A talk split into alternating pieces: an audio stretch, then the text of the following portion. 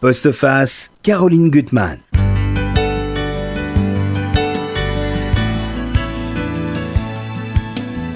Et peut-être la qualité au monde la moins partagée, particulièrement en littérature. Quel type d'humour Vous demandez-vous? Non, pas l'humour graveleux, lourd, pesant. L'humour comme politesse vis-à-vis de soi-même. L'humour qui révèle la drôlerie, l'absurdité de nos existences, mais aussi leur côté parfois tragique. Pour cela, il faut du recul, du détachement. C'est d'ailleurs ce mot qu'a choisi mon invité pour son roman.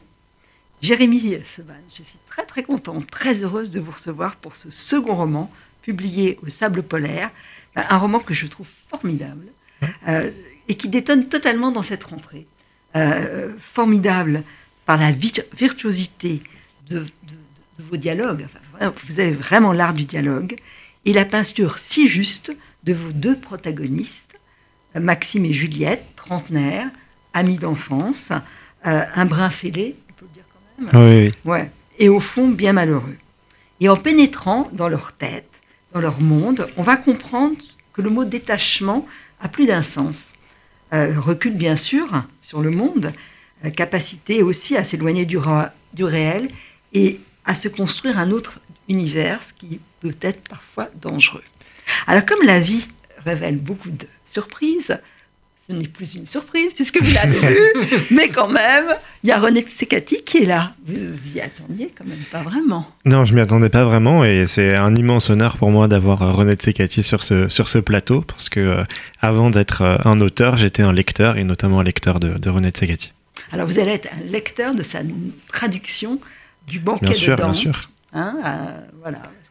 je vais le découvrir avec gourmandise. Ouais, oui, oui. Et je vous poserai quelques questions, c'est publié au seuil, donc je dois être normalement prudente. J'en parle pas trop, mais quand même, il existe. Mais là, René, vous venez avec une autre de vos qualités, celle d'éditeur. Oui. Et ça, c'est vrai que c'est formidable, un éditeur qui parle d'un auteur qu'il n'a pas publié, qu'il aurait pu publier, mais qu'il aime beaucoup. Et je pense que c'est important, je pense que pour un auteur, Ah d'avoir un d'avoir un, un- un éditeur qui puisse vous conseiller, vous épauler, même si ce n'est pas celui de la maison d'édition. Tout à fait. Hein, donc on va heureusement, qu'on peut, qu'on peut, bien sûr, Mhm. euh, lire et avec un très grand plaisir euh, les, les livres publiés par d'autres éditeurs, Ouais. et par- parfois en regrettant beaucoup de ne pas l'avoir publié soi-même. Ouais, ouais. Mais bon, euh, en l'occurrence, on n'est pas, je suis pas seul dans la maison Ouais. d'édition, donc il faut qu'un ma- qu'un manuscrit arrive euh, dans de bonnes conditions et soit soutenu par plusieurs personnes. Il m'est Mhm. arrivé d'être seul à soutenir un auteur dans, dans la maison, et, ça, je ne veux pas le recommencer. Donc, euh, il faut, il faut qu'il y ait une ambiance extrêmement favorable. Mais il aura, selon moi, il aurait très bien trouvé sa place au sol. Ça, mais c'est un livre que vous avez tout de suite aimé hein, quand vous avez lu le manuscrit. je l'ai hein. beaucoup aimé. Surtout, bon, lire des manuscrits, c'est- compliqué parce que Oui. c'est- pas la même chose, évidemment, que, que lire un livre. Et euh, quoique à la fin, c'est la même chose. C'est-à-dire que Mm. m- moi, un livre que j'ai que j'aime, en général, je, je le commence au bureau et je le- je l'emporte parce que Mm. je, je veux pas le, le laisser. Et donc, quand je l'emporte à la maison, ça veut dire que vraiment, je l'aime beaucoup. Et, et c'est le, ça a été le cas immédiatement euh, du détachement parce que les, le, le ton m'a plu, la, la- la- la justesse de l'humour aussi, comme vous. Mhm. J'aime beaucoup les livres euh, qui, ont, qui se servent de l'humour pour approfondir une, une- le regard sur, sur le monde, sur, sur les êtres, sur soi-même aussi. Et euh, bon, et puis les personnages sont, sont extrêmement attachants et très, très vivants. En général, quand, quand, je, je- quand quand je lis un, un- un livre et que je me dis ça ferait un très bon film, c'est à double tranchant. Ça- ça- Mhm. parce que ça peut vouloir dire qu'il y a que l'histoire qui compte et que finalement le livre euh, n'est pas, n'est pas vraiment abouti, mais vrai. euh, il Mhm. trouvera son aboutissement dans un film. Là, non. Il y, et il y a aussi les livres que l'on aime énormément lire, Mhm. mais où l'on où l'on éprouve un plaisir similaire à celui que l'on a quand on voit un très bon film vrai. parce qu'on voit les personnages, on les entend, et, et, euh, même s'il n'y a pas des acteurs pour les représenter, ils sont totalement incarnés. Et, et ça, c'est le cas de ce livre. C'est ça vrai. qui est très beau. C'est vrai que moi, quand j'ai relu ce livre, il y a des scènes qui sont hilarantes, et puis à un moment, il y a des moments où on a vraiment le cœur serré, parce que bon, c'est la vie. C'est la vie avec toutes ces déceptions, toutes les illusions qui vont disparaître. Enfin non, parce qu'elles renaissent quand même, il faut toujours en avoir des illusions. Mais il y a ça, il y a tout ça à la fois. C'est c'est vrai que c'est une grande justesse. Que- Alors, peut-être déjà vous poser Merci. une question. J'aimerais que vous nous présentiez vos deux protagonistes. Maxime, qui vous ressemble quand même pas mal. Mhm. Voilà. Et son amie d'enfance, Juliette. Oui, ah bah, c'est voilà, l'histoire euh, d'une d'une amitié inconditionnelle, c'est-à-dire que ce sont euh, deux personnages qui souvent ne se comprennent pas ou se comprennent plus, mais qui s'aiment quand même. Alors comment on fait pour rester amis avec euh, avec quelqu'un, même quand on ne le comprend plus euh, Voilà, c'est euh, une des thématiques du détachement. Donc Juliette, c'est un personnage qui aime raconter des histoires. C'est Mhm. la première phrase du livre. J'aime raconter des histoires. J'avais envie de raconter l'histoire d'une jeune fille qui est déçue par la vie et qui se dit que finalement la meilleure manière de vivre sa vie c'est de l'inventer, c'est de créer. Et euh, c'est vrai que euh, c'est quelque chose qui euh, ressemble à moi ce que ce que j'ai pu penser en me tournant vers la création. C'est une forme d'allégorie de la création de raconter l'histoire de quelqu'un qui aime raconter des histoires. Alors, il faut peut-être dire quand même de Juliette que c'est quelqu'un qui a été très blessé par la vie.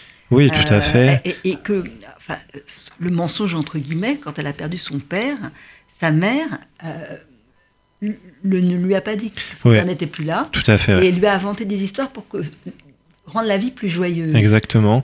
Et euh, c'est vrai que quand on est quand on est d'enfant, parfois on n'est pas forcément apte à entendre euh, toutes les choses qui euh, dramatiques ou tragiques qui peuvent qui peuvent nous arriver. Mais euh, voilà, donc euh, Juliette, en effet, euh, bah, ça, a été- ça a été aussi une petite fille qui a été malheureuse enfant. C'est de là d'où vient l'amitié peut-être avec, euh, avec Maxime. Tout à fait, c'est une, une amitié, c'est une amitié d'enfance. ouais. C'est une amitié d'enfance. C'est assez, c'est assez rare les amitiés qui Mhm. durent aussi longtemps. Et C'est donc, tellement précieux.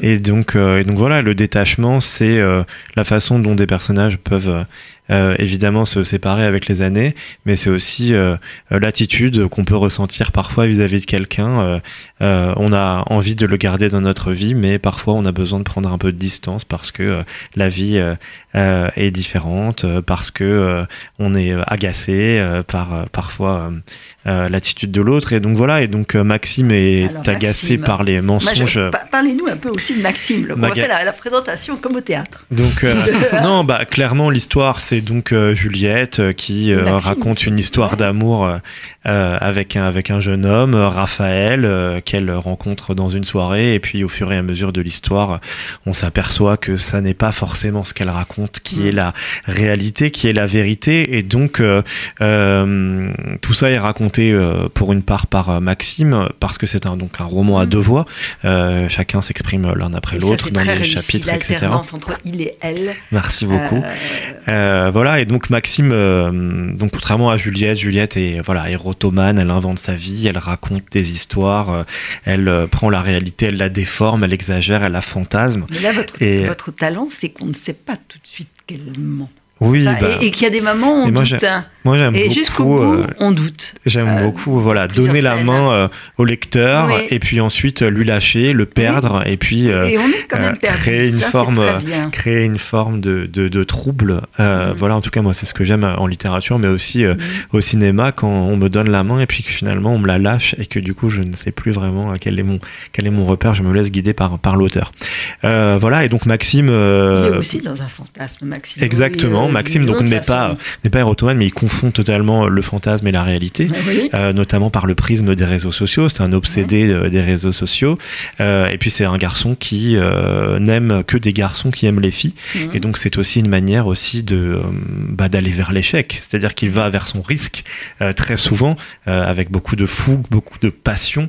Euh, mais euh, c'est aussi une manière de ne pas vivre sa vie euh, que euh, d'essayer euh, d'inventer des relations avec des gens qui ne le veulent pas. Alors, à la différence quand même de Juliette, lui, il a toujours ses parents, des parents aimants, Oui, avec une vraie mère juive qui chaque fois euh, menace de mourir. oui. Donc euh, voilà, et, et- et les relations sont extrêmement drôles avec ses parents. Enfin, je, je trouve que ça, vous avez très très bien montré ça. Merci. Et puis il a un côté maso, d'ailleurs vous le dites, il adore Kippour dans les fêtes. C'est la seule qu'il aime. Ah oui, je pensais pas, je pensais pas qu'on allait aller sur ce passage. Ouais, drôle. Oui, bah, si vous voulez, si vous voulez, euh, il y a un peu une synthèse de ce que j'ai voulu raconter dans le livre, dans cette scène de Kippour, puisque Bon, alors j'espère que je ne vais pas choquer des oreilles chastes, mais donc il, euh, il, est, il est en effet euh, à Kippour avec son père, il, il, a un amour inconditionnel pour ses parents, il a envie de leur faire plaisir, il a envie de les rendre fiers. Et puis, euh, et puis euh, voilà, il aime la fête de Kippour parce qu'il est toute la journée à la synagogue et que euh, à la synagogue, les garçons et les filles sont séparés. Et donc ça lui permet eh bien d'observer les garçons, de, de les regarder avec plus ou moins de, de fantasmes. Et, et, et, aussi de réfléchir sur sa propre vie parce que il regarde des garçons qui se sont mariés, qui ont des enfants. Lui aussi aimerait être père. Il y a beaucoup de la thématique de la transmission, de l'héritage dans ce dans ce roman. Et puis il y a ceux avec qui il imagine des liaisons, ceux avec qui il en a déjà vécu mais qui n'assument pas, etc.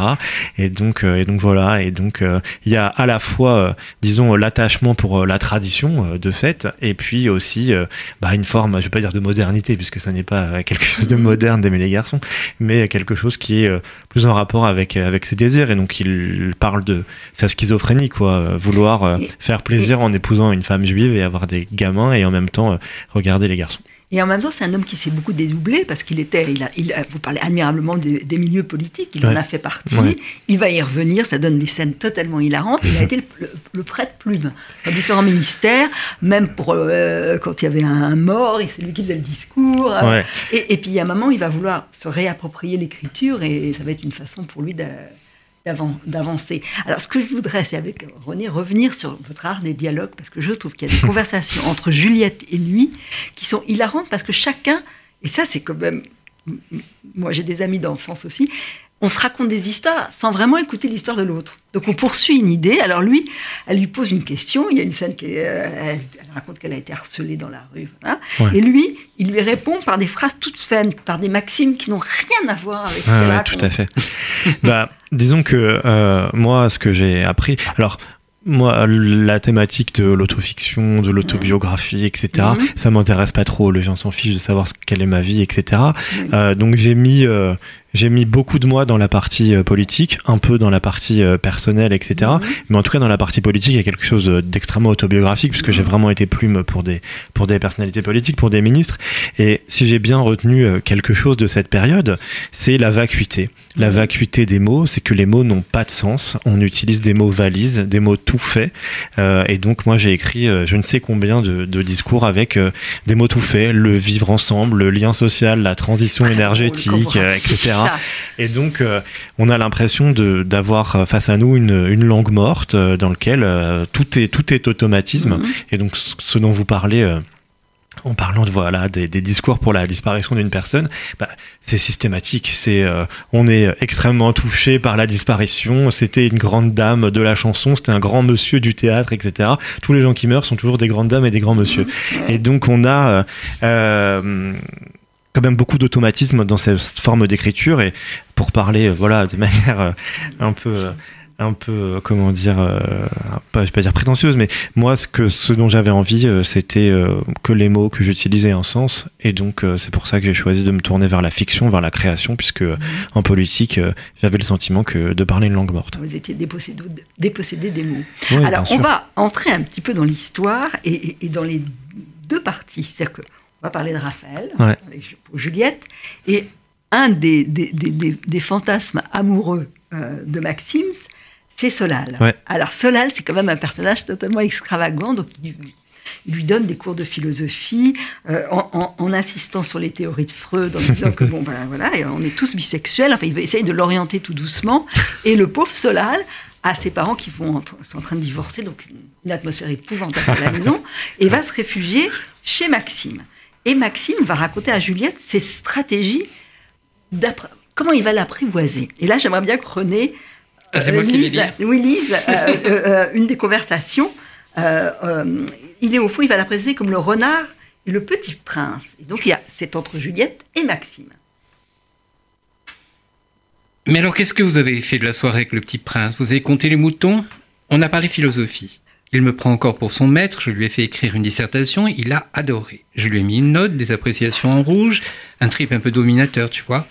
Et puis je l'ai laissé me parler de ses parents pendant deux heures. À un moment, il a pleuré. J'ai pris un air compatissant. Je l'ai pris dans mes bras. Il m'a dit que j'étais son meilleur ami. C'était tellement mignon.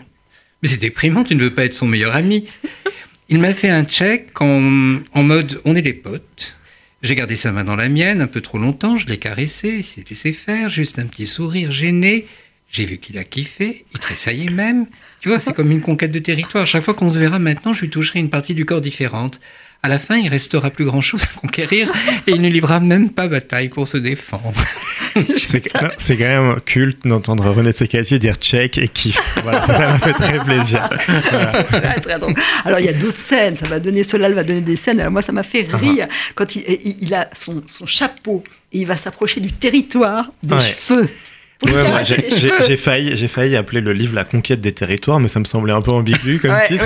Donc voilà, mais en tout cas, on est, on est quand même, on est, non, on est quand même là-dessus. C'est que sa, sa, stratégie, en fait, c'est que comme, euh, bah, il pense qu'il va se prendre un mur hein, euh, mhm. en, allant vers ce jeune homme, mm eh bien, il, euh, il essaye d'y aller par, par petits morceaux. Et alors, ce qui est aussi très intéressant, parce que tout est très subtil, euh, ce Solal, il, a en tête que euh, lui veut le séduire, mais que Solal vient vers lui parce qu'il a un réseau uh-huh. politique. Et euh, il y a cette ambiguïté, et il est tout à fait lucide. Oui, bien et, sûr. Et, bah, ça sera d'ailleurs peut-être pas la vérité, parce que Solal sera peut-être bien mieux qu'on pouvait le penser.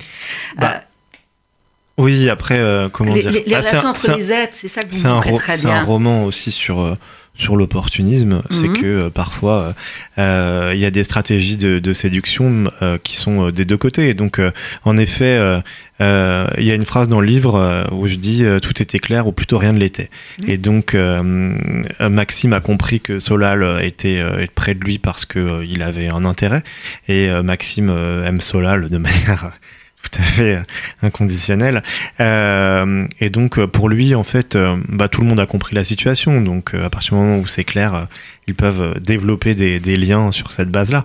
Sauf que, bah, en effet, la vie réserve des surprises. Et donc, mhm. ce qui est intéressant dans la vie, c'est voilà le doute et la capacité à provoquer des doutes chez l'autre. Et que les gens peuvent changer aussi. ouais, ouais, moi, je moi, je, moi, je, mais mmh. c'était le cas aussi dans mon premier roman. Euh, mmh. Moi, je, j'aime beaucoup euh, euh, écrire sur les identités fluides, sur mmh. des choses qui sont interchangeables. Beaucoup de gens ont envie de se définir aujourd'hui, de se mettre des étiquettes, mais je pense que c'est intéressant, voilà, de dire qu'on n'est pas des boîtes de conserve et qu'on peut changer, évoluer et vivre tout un tas de choses. Alors, il y a un autre personnage clé, c'est Raphaël. Ouais. Ça, c'est le tropisme de Juliette. Et euh, la scène est très forte. Euh, bon, Juliette, elle n'aime pas les soirées, elle est quand même timide, elle a l'impression que son copain est un peu trop mondain pour elle, mais enfin, elle va l'accompagner. Et là, elle qui n'a jamais dansé, parce qu'elle a le souvenir de son adolescence, où elle était toujours laissée sur le carreau. Et, dans les booms. Euh, dans les booms, voilà. Et là, elle voit un garçon sublime qui danse. Et là, vous dites quelque chose que je trouve très juste, petite parenthèse. Merci. C'est que les très beaux garçons, très souvent, ils sont pas avec des belles filles. Ils sont avec des garçons On n'arrive pas à les avoir. Non, mais c'est vrai. Et là, souvent, avec des filles euh, euh, banales qui s'appellent Pauline ou Amandine. Sont petites, pas très jolies, mais qu'on pense en étant puissamment castratrices. Une... Il y, a, il, y a, il y a un livre euh, auquel j'ai un peu pensé en lisant le vôtre, qui est un livre de, de l'américaine Alison Laurie, Et euh, dans Liaison étrangère, elle, euh, elle faisait le portrait justement d'une vieille fille et d'un garçon très beau et qui, et qui ressemble un peu à Raphaël, qui était mm. au fond, et qui, qui finalement présentait sa vie comme un malheur continu parce que il est constamment regardé, mais il finit par être regardé comme un monstre. Et au, fond, mm. ça change pas grand-chose. Qu'on soit très beau, qu'on soit particulièrement laid, on suscite un, regard, euh, une espèce morbide de la même manière. Et il y a, c'est d'ailleurs en, lisant le livre de, euh, de Jérémie, on, pense beaucoup à la littérature anglo-saxonne parce que ce type, ce type d'humour et de, à la fois de, lucidité psychologique et, d'implication de l'auteur qui quand même parle de lui-même. Et, ce regard très, très ironique sur, sur la société, c'est beaucoup plus anglo-saxon que, que, français, c'est vrai. Non, non, moi, je moi enfin, en tout cas, la plupart de mes inspirations sont plutôt anglo-saxonnes. Euh, oui, bah, c'est un peu présomptueux, mais Fior Philippe Roth ou euh, mhm. euh, Stéphane Macaulay, on en a parlé euh, mhm. ensemble. voilà, David Lodge, des auteurs, voilà, beaucoup Bret Easton Ellis, que j'aime beaucoup aussi.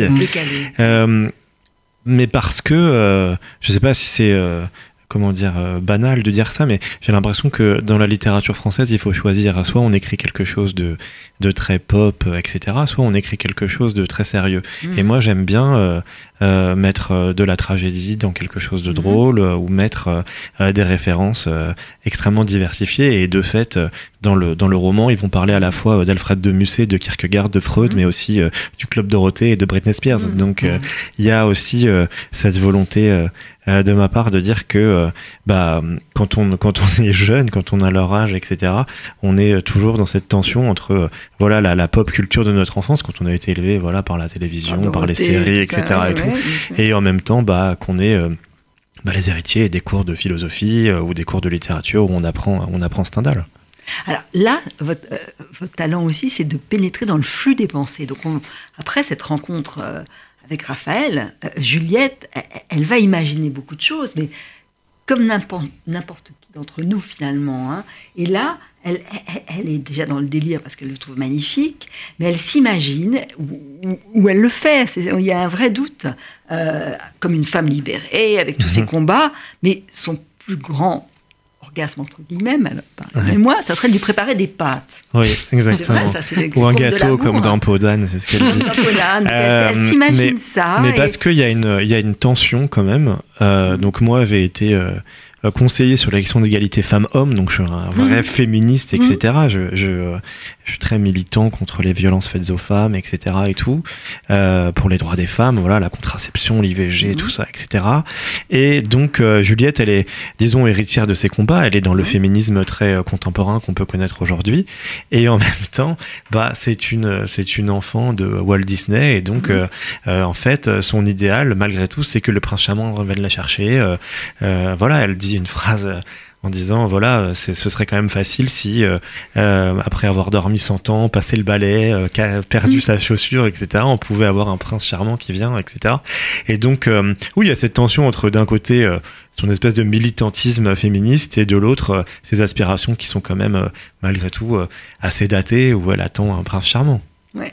Alors, il y aura, on va pas tout raconter, mais une scène qui va être terrible et de rupture, c'est que Raphaël va mourir. Ouais, Donc il y a des choses qui vont se replacer autrement, sauf que Raphaël, il a un frère. oui, il a un Ah petit ouais. frère qui s'appelle Tristan. Tristan. Voilà. Alors là, c'est compliqué. Non, je ris parce que le personnage, oui, en effet, euh, enfin moi, c'est un de mes personnages préférés parce qu'il a, il a beaucoup de, euh, comment dire, voilà, de candeur, de naïveté, de douceur, et euh, c'est vraiment un personnage que, voilà, que moi j'ai pris beaucoup de plaisir à écrire. Ah oui, mais moi je l'aime beaucoup.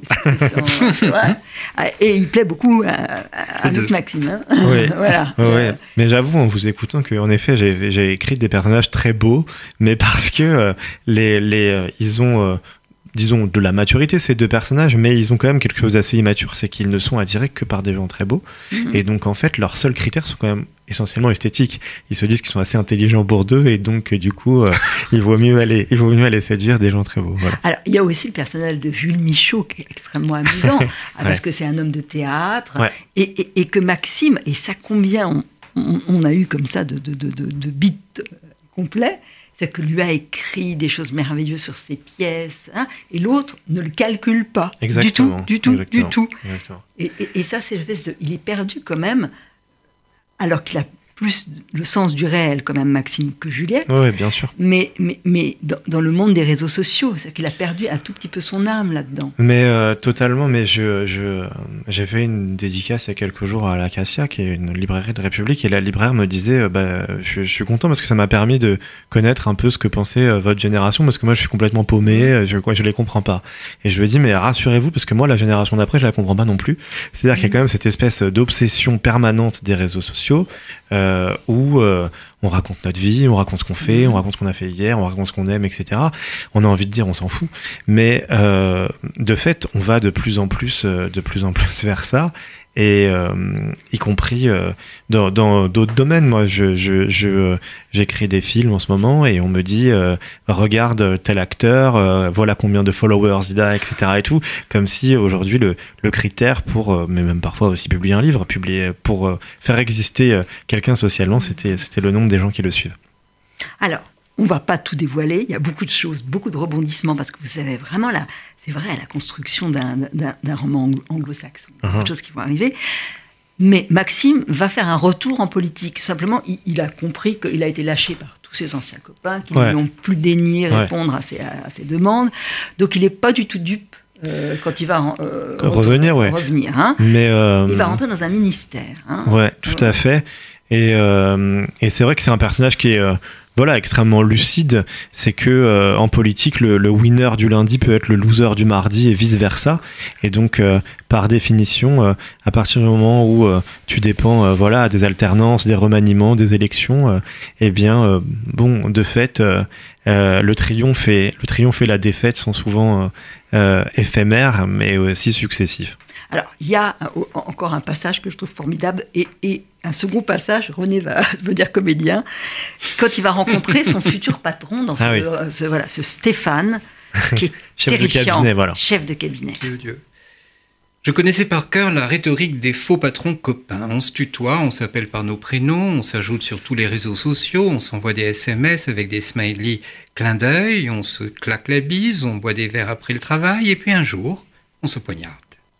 Je n'étais jamais rentré dans ce jeu, voilà pourquoi sans doute cela avait été si difficile de revenir. Stéphane avait le profil parfait du tueur. La trentaine, plutôt séduisant, un permanent air cool, une épuisante capacité à ragoter et à faire des blagues lubriques plus ou moins sexistes. Virilisme mal placé du mec qui ne veut pas que la parité soit un obstacle à ses ambitions. Lorsque je suis entré dans son bureau, j'avais une certitude, c'était par lui que j'étais arrivé et c'était par lui qu'un jour je serais débarqué. C'est terrible. Oui, mais terrible. après. Donc- donc, euh, c'est vrai que quand il va revenir, justement, le, son- le fait qu'il ait été échaudé, il sait tout ce qui va se passer, ça lui permet d'observer très très bien.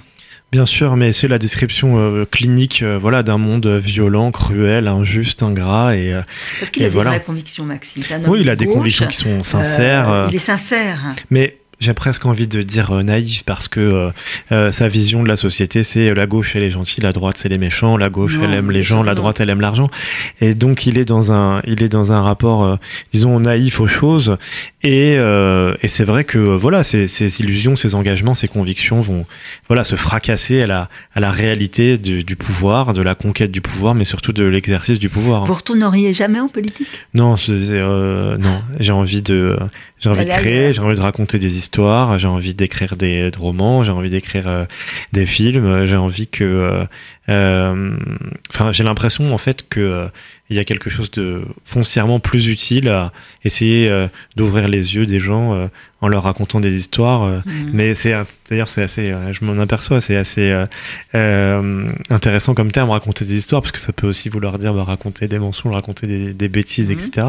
Et les politiques le font déjà bien souvent Ils mieux que moi. bien souvent, Ouais. encore plus que Juliette et Maxime. hein. La scène du remaniement qui est hilarante, vous en avez vécu, vécu une comme ça? Ouais, j'ai vécu une scène de remaniement et il y a quelque chose qui est euh, à la fois très drôle et très pathétique. Ah oui. Euh, c'est que euh, bah ils sont dans l'attente, ils savent Ouais. pas et donc ils regardent la télévision comme s'il y avait un très gros suspense, etc. Et tout. Et Alors qu'on le sait Et- un peu à l'avance. Non, bah, on ne sait pas forcément à l'avance, etc. Moi, j'ai- j'ai le souvenir d'une ministre qui apprend euh, euh, deux minutes avant euh, l'annonce du, du remaniement euh, qu'elle est virée. Euh, et, euh, et en même temps, euh, bon, c'est la comédie humaine. C'est euh, Mhm. tout le monde, tout le monde se mobilise. Il y a, il y a un moment dans le dans le livre où le chef de cabinet demande à, à Maxime de faire une enquête sur euh, tous les premiers ministres possibles, quels sont leurs dossiers pour Mhm. pouvoir euh, euh, ensuite le- éventuellement faire un chantage pour pouvoir Ouais. rentrer. Et donc, euh, et donc voilà, après, On les voit bon. faire les 100 pas, le chef de cabinet. le- Ouais, ils sont tendus, ils savent pas, ils sont énervés, euh, Ouais. etc. Et, euh, et voilà, et je vais mettre une petite nuance parce que c'est vrai que moi je fais la description d'un monde violent, brutal, Mhm. etc. Mais enfin, c'est pas un roman qui, qui veut donner de, de, de l'eau tous pourris. Je pense qu'il y a aussi sûr beaucoup de gens qui sont voilà sincères, engagés, Mais en etc. même temps, et tout. il y a chose de oui, terrible. Mais, débarquer du jour au lendemain, quand même. Mais euh, ouais, ben moi, ça m'est arrivé aussi. euh, C'est-à-dire vraiment euh, euh, cette, cette, cette précarité, ce, ce Mhm. côté euh, voilà très injuste, très cruel. c'est- très drôle, je vais vous citer quand même. Bon, euh, il y a l'écran qui est allumé et euh, le secrétaire général de l'Élysée venait d'arriver sur le perron. D'une voix monocorde, il fait défiler les noms. Le ministre les insulte un par un. Il n'est pas cité. Demande à tout le monde de dégager de son bureau. Il va encaisser le choc seul. Dès demain, plus de voitures avec chauffeur, plus de réception mondaine. Il va devoir retourner en circonscription, inaugurer des intermarchés, des foires à la saucisse et supporter les questions des minables journalistes de la presse locale, lui demandant avec un sourire en coin ce que cela fait de ne plus être ministre. Oh, je n'ai pas de peine pour lui, n'en ai pas vraiment pour moi non plus. La première fois, c'était un choc. À présent, je connais la règle du jeu. Cette règle du jeu, c'est celle-là. Il y a une, ancienne ministre qui était interviewée récemment à la, télévision dans un rôle où, elle n'est plus donc ministre. Et, et, en effet, le, le, journaliste lui a demandé alors qu'est-ce que ça vous fait de venir maintenant sans vos gardes du corps et sans, et sans chauffeur? Et elle a répondu oh non, mais c'est ça parce que je redeviens moi-même. Et, et c'est terrible parce que ça veut dire qu'un ministre, c'est qu'il abandonne tout simplement son identité quand, mhm. il est, euh, quand il parle pour des choses quand même où la vie des individus est en jeu, la vie du peuple. C'est comme si c'était naturel, je suis ministre, donc je ne suis plus moi-même, je vais mentir.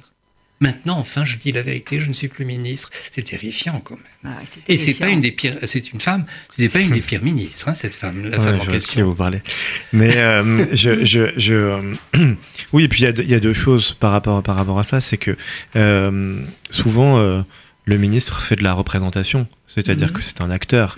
Il serre des mains, euh, il dit bonjour, etc. Mais euh, l'essentiel du travail est fait par, par ses collaborateurs, etc. Et donc, euh, je me rappelle, bon, c'est un peu ingrat de raconter ça, mais que, que, François Hollande disait qu'il nommait des, des ministres qui, à chaque fois, ne connaissaient pas leur domaine parce que justement, s'il nommait des experts, il, il, connaissait déjà trop de gens autour, etc., et pouvait euh, avoir des interconnexions.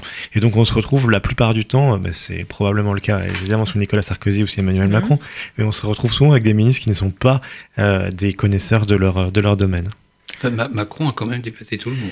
Macron dans domaine. Non, mais pour le coup, non, ah ouais, bah, du coup, je pensais aussi, à, enfin, je, je, pensais à un cas contraire. Par exemple, ah. quelqu'un comme Jean-Michel Blanquer, voilà, est un, est un ministre qui connaît très bien ces sujets. Mais c'est vrai que euh, souvent, en effet, euh, on se retrouve, euh, on se retrouve avec des ministres qui ne maîtrisent pas leur dossier parce que ils sont nommés pour des raisons, voilà, politiques ou de parité ou de ou de région, parce qu'il faut représenter toute la France, etc. Et donc, voilà, souvent, souvent, c'est des surprises. Alors, dans votre roman, vous allez faire monter d'un cran quand même euh, la, pression et l'intensité des sentiments. C'est-à-dire que Juliette, elle est tellement malheureuse, détruite par la mort de celui qui n'a pas été son amant, mais c'est pas grave au fond qu'elle va monter dans le délire en, se transformant en veuve éplorée. Mhm. Et il y a une scène totalement hilarante, on en a reparlé avec René. Avec la mère, avec la mère de Raphaël. Oui, ah, oui avec la mère de Raphaël. Qui est très très bien. Qui est très drôle, avec quand même la, la vraie, véritable compagne. Et puis surtout quand elle va débarquer à la synagogue. C'est très très, ah, très Ah oui, non, c'est irrésistible. C'est irrésistible. Et là, lui, c'est merveilleux parce que il est profondément gentil, donc il ne sait pas quoi lui dire. Le père est adorable parce que se dit bah, c'est peut-être finalement la, femme de la vie de mon fils. Alors euh, on va la faire se convertir et ça sera très bien. Il y aura un beau mariage. Et, et, elle, elle est, elle est perdue, mais elle est heureuse d'être avec Maxime. Euh, voilà. Oui, bah, en fait, ce sont des personnages voilà, qui sont abîmés, cabossés par la vie, mais qui mmh. euh, trouvent quand même du réconfort en se racontant des histoires, en étant ensemble, en étant voilà, heureux ensemble. Et il y a une phrase dans, dans, le, dans le roman, une espèce de gimmick qui disent beaucoup, c'est on grandira plus tard. C'est que, en fait, euh, ils ont tellement une idéalisation de, de, de, de l'enfance où ils avaient euh, moins de soucis, où la vie les a moins déçus, où ils ont moins été euh, voilà, confronté euh, parfois au parcours du combattant qui est pour un jeune de trouver un emploi, un logement, son mmh. autonomie, etc. Que euh, ils sont euh, très nostalgiques de, de leur rapport d'enfance. Et c'est vrai que souvent, parfois, on reste amis avec avec des gens qu'on a connus quand on était petit, mmh. plus par plus par habitude que par conviction, je dirais. Mais en tout cas, moi, je sais que dans ma vie, voilà, je suis ami avec des gens depuis 15-16 ans, etc pas dire mon âge, hein, parce que comme dit Jules Renard, il change tout le temps. mais, euh, euh, mais, en tout cas, euh, c'est des relations qui sont pour moi les, les plus précieuses que j'ai. C'est parce que voilà, on n'a pas forcément la même vie, mais en tout cas, on sait que on tend vers quelque chose de commun. Il y a une phrase à maman où je trouve que c'est comme une sorte de philosophie dans ce livre, parce que ce détachement qui peut être à la fois une qualité, un recul sur l'existence, mais comme on l'a compris, façon de s'exclure du, réel et de tomber complètement dans le fantasme, hein, d'être avalé par le fantasme. Il y a un moment où, on pense à Juliette et à la danse et on dit danser avec ses illusions. Ça, c'est beau. Ça peut être une sorte de, moyen terme, finalement. D'avoir encore des illusions, d'être détaché, mais de se donner la, la possibilité de danser avec des, ces illusions. C'est vrai, bah, c'est une synthèse. La vie, c'est on mmh. garde des espoirs, on garde mmh. aussi euh, voilà beaucoup d'illusions, euh, mais en même temps, bah, il faut bien vivre avec le, réel. Alors c'est vrai que dans ce livre, on peut pas tout dire. Il est très très riche. Il y a en même temps la menace de l'extérieur. Ça, Maxime, il en est conscient, et puis tous les, tous les gens autour de lui. Euh, des attentats, de la montée de l'antisémitisme, et malgré tout, réussir à être heureux au milieu de tout ça. C'est ça quand même l'obsession et de, de Juliette. Bien sûr, bah, le roman s'arrête en 2015 et pour moi, le, euh, c'est-à-dire que par rapport à un premier roman que j'avais écrit où vraiment on suivait les événements des années 2000, etc., mhm. là c'est un roman qui est moins ancré dans le temps parce que mhm. euh, euh, ce qui m'intéressait c'était avant tout de parler de mes, voilà, mhm. des sentiments et c'est quand même quelque chose d'assez euh, mhm. universel. Hein, euh, Un mhm. cœur qui bat à n'importe mhm. quel âge ou à n'importe quel siècle, c'est le même.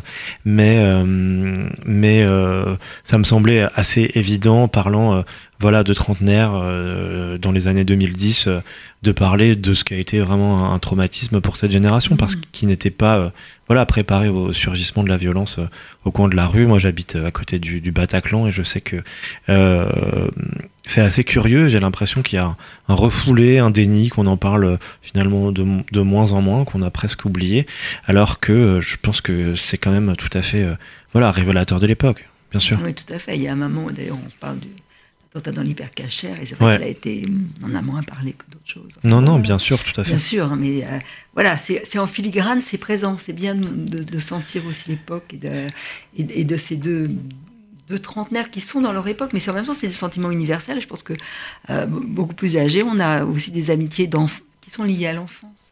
Bien sûr, euh, bien sûr, bien sûr. Ça ne change pas vraiment. Bien sûr. Sauf que vous le montrez vraiment. Alors, on va quand même un tout petit peu parler de philosophie. Avec Dante et le banquet, puisque votre personnage, quand même, il faut se souvenir de ses cours de philosophie avec, euh, avec Solal, bien son, sûr, bien sûr. son bel élève. Euh, euh, j'aime beaucoup Solal, moi, j'aime beaucoup, beaucoup, Solal aussi, quand même. Ouais, c'est un personnage qui, qui évolue, voilà. Mais c'est bien de. positif. C'est bien de, c'est bien, mm. voilà, de partir de caractères parfois un peu, un peu caricaturaux et puis ensuite de les amener vers plus de nuances. C'est ce qui m'intéresse. Juste, vous poser quelques questions, René. On mhm. connaît votre talent, euh, le japonais, mhm. l'italien, vous aviez déjà traduit la Divine Comédie. Comment vous êtes venu au banquet? Comment ça s'est passé?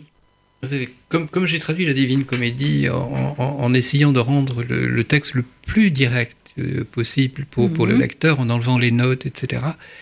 Et, euh, je, voulais remonter au reste de l'œuvre italienne de Dante et, et voilà, et il, y a, le banquet qui est un texte qui est très peu connu par les étudiants de philosophie en France, qui l'est plus en, Italie bien entendu, et qui est un texte extraordinaire parce que c'est un texte qui est également destiné à un public non spécialiste, mhm. puisqu'il écrivait en italien. Donc euh, ce n'était pas ni des étudiants de philosophie, ni bien sûr des, clercs, des, religieux mhm. qui allaient le lire parce qu'eux, ils lisent en latin, et, et, en même temps, il va poser des problèmes. Euh, bah, bah, par exemple, il, pose le problème de l'autofiction. C'est un livre qui est fait de digression, hein, qui est un commentaire d'Aristote, mais c'est fait de digression. Et, et, alors, il parle est-ce que j'ai le droit de parler de moi Et sous quelle forme Par exemple, ça, ce genre de, de, de, questions qu'il pose dans, dans, dans, le texte. C'est la, la, base, ce sont des commentaires de. Il y a trois poèmes amoureux. Mais il dit tout de suite bon, je vais parler d'amour, mais en fait, euh, il s'agit de philosophie. Donc Béatrice, c'est elle qu'il mhm. aime euh, et qui se refuse à lui. Et en fait, le symbole de la philosophie, c'est extraordinaire. C'est-à-dire que c'est fait avec beaucoup de naturel. Euh, il, passe d'une réflexion complètement personnelle sur le mhm. fait de parler de soi, etc., à quelque chose qui est beaucoup plus profond. Et, ça, je, trouve ça extraordinaire. Vous savez, parce que euh, je, lis euh, par métier, parce que je suis éditeur, beaucoup de, fiction. Mhm. Et, je, et chaque fois, euh, je me dis qu'une fiction qui fonctionne est une, est une fiction où l'auteur parle de, de lui-même. Il y a pas, mhm. c'est impossible qu'une fiction où l'auteur se plonge dans un univers qui ne lui est pas familier fonctionne. C'est impossible. Or, il faut bien dire, les trois quarts de la fiction, sinon plus, en France, qui est publiée, est écrite par des auteurs qui, ne, qui parlent de choses qu'ils ne connaissent pas. Mhm. Et, et alors, vous voyez, pour en revenir, en revenir au Mhm. livre de, de, de Jérémie, ce qui est, ce qui est bien, c'est que les personnages inventent. Et donc, il- le, le lecteur va être mis dans la... ou invente ou se construise une illusion. Mhm. Et le lecteur va être mis exactement dans la même situation que les personnages, Ouais. puisqu'ils vont être entraînés, le lecteur va être entraîné dans un monde qui est en train de se construire, et donc qui va ne pas apparaître faux, puisque les personnages eux-mêmes sont, y croient. Oui. Et c'est ça qui fait que le livre euh, attache le lecteur. Oui. Parce qu'en fait, il y a une partie réflexive dans le livre qui n'est pas présentée comme réflexive, puisque Mhm. jamais la narration s'arrête en disant voilà, je, je vais vous dire ce qu'est un roman, etc. Mhm. Pas du tout. Donc on, on- on est entraîné comme ça dans le livre. Et c'est pour ça que je- c'est pas contradictoire pour moi Oui. de m'attacher à traduire un texte philosophique de haut niveau comme, euh, comme le, le banquet de Dante ou une fiction qui peut paraître légère. Fait. C'était un, d'ailleurs un des problèmes, euh, soyons euh, plus précis, un, un des problèmes quand, quand- quand j'ai présenté le livre en comité de lecture. Mhm. Il y a des lecteurs qui l'ont pris comme quelque chose de léger, donc d'inutile. Pas du Or, c'est se tromper complètement. Ah oui, bien C'est sûr. sur la légèreté et sur Oui. et sur l'utilité de la littérature du reste, sur les deux. Donc il y a- y, des romans qui apparaissent comme très légers et qui en fait ont une très grande profondeur Mhm. euh, parce que l'auteur s'est impliqué tout simplement. Oui, c'est vrai. que, et que- On peut inventer des histoires, mais il faut que- c'est les approprier, ces histoires. On peut parler d'un du, du, du, du 11e siècle, enfin, j'imagine, Oui. un romancier, mais il faut complètement être dedans. il faut, il faut euh, que, que- Euh, que- euh, voilà que, que l'ouverture. qui sont vraiment, mais qui, vous appartiennent. Bien sûr, il faut, ça. il faut comprendre que, que- comment comment s'est fait le lien entre Voilà. entre l'auteur Oui. et le monde. Et- il peut être complètement qui- imaginaire. Voilà, mais- qui peut être, voilà, mais je comprends très bien ce que vous voulez dire. Quand on sent que c'est un sujet du, du co- copier-coller ou alors une grande érudition, mais il n'y a rien de soi-même. C'est là que ça ne fonctionne pas. C'est là que ça ne fonctionne pas. Je- je- Moi, je suis d'accord, mot par mot. ouais. Euh, la, la quasi-totalité des auteurs que j'aime sont des auteurs qui racontent leur vie. Et, euh, et voilà, et moi, euh, euh, les, les thématiques que j'aborde, euh, voilà, sur euh, l'amour, la sexualité, etc. et tout, euh, j'ai, j'ai- enfin, voilà, j'ai grandi en lisant, euh, voilà, Guibert, Collard, euh, Dustan, et euh, évidemment, René, etc. Moi, je, je, euh, en tout cas, je me rappelle d'un livre euh, qu'il a écrit qui s'appelle Une fin, dans lequel, euh, enfin, il y a énormément de choses, euh, voilà, où on a l'impression que l'auteur nous raconte sa vie, mais aussi la nôtre, et donc, euh, et donc voilà. Mais je reviens sur cette idée. Je pense qu'il y a des, des auteurs qui se racontent à travers des choses étrangères, mais qui se racontent vraiment avec sincérité. Bien sûr. Mm. Euh, Mais je- et- et voilà. Totalement, bah, Madame Bovary, c'est moi. donc, Voilà, exactement. Voilà. Mais euh, Euh, voilà. le, le, le, euh, On va, s- on va s'incarner dans un personnage, même si c'est un personnage apparemment très, très éloigné de vous. non, bien sûr, bah, de toute façon, moi, j'écris pas sur euh, des voitures qui explosent, euh, des pistolets ou des extraterrestres. J'écris sur ce qui me fait battre le cœur. Oui, mais vous pourriez avoir le cœur qui bat en racontant, c'est pas votre cas, Ouais. une histoire d'extraterrestre. Non, c'est Voilà, vrai, je bien pense sûr. que ça peut aussi. euh, on peut mélanger les genres. Ouais. Je pense qu'il n'y a pas de. euh, ce qui Non, non, compte, c'est sûr. le talent et voilà. bien et, sûr, euh, bien sûr. Et, et cette légèreté, en effet, qu'il y a dans votre texte, euh, qui est extrêmement profonde. Ouais, bah, ils sont légers, C'est une pas- ils façon sont, de- de- voilà, ils sont légers de faire justement parce qu'ils ont euh, compris que Euh, la vie était dure la et gravité de la violente vie. et qu'il valait mieux parfois être euh, léger pour pouvoir continuer à vivre. Mais. Pardon, excusez-moi, je, je pense Mm. à autre chose à propos de la fiction et de- de- du, Mm. du fait que le livre se termine sur le Bataclan et sur euh, bon, cette tragédie de, de- de novembre. Euh, je, je me dis au fond, il, il s'est passé une chose tout à fait extraordinaire pendant, pendant ces, ces- ces actes horribles, ces Mhm. attentats terroristes, c'est que la fiction a été dépassée par la réalité. C'est-à-dire qu'il y a eu Mhm. quelque chose qui semblait être de la pure fiction. Ouais, Tout à fait. Et donc, et c'est ça, c'est ça qui pose un problème. Vous voyez, Mm. que, que brusquement, euh, quand on écrit des romans, parce que je pense que la plupart des romans qui ont essayé de mettre en scène les Twin Towers et, et tout Mhm. ça Mhm. n'ont pas fonctionné. Non, ils sont pas bons. Ils sont pas Non. bons. Ils sont pas au niveau. De- alors, c'est un problème que tout écrivain maintenant se pose quand il fait surgir euh, le réel.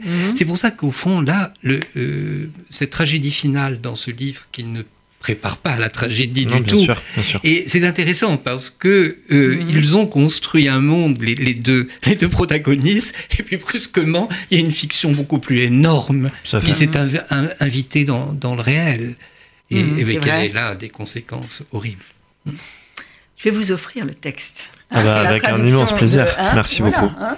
Et puis bon, donc nos éditeurs doivent lire la traduction et lire votre livre. Alors ça, moi je promets, je sais pas comme Ouais. Bernard Pivot, c'est il y a bien longtemps, mais là que vraiment, ils vont, ils vont, ils vont aimer, ils vont rire, peut-être un peu pleurer, mais bon. Comme la vie, comme la vie. Comme on la rit, vie. on pleure. Donc c'est publié au Sable Polaire. Exactement. Jérémy Seban, et puis la prochaine fois, vous viendrez nous parler de vos projets. Avec grand plaisir. Merci beaucoup. beaucoup. Merci à vous. Merci. Merci René. Merci Merci infiniment. vous deux.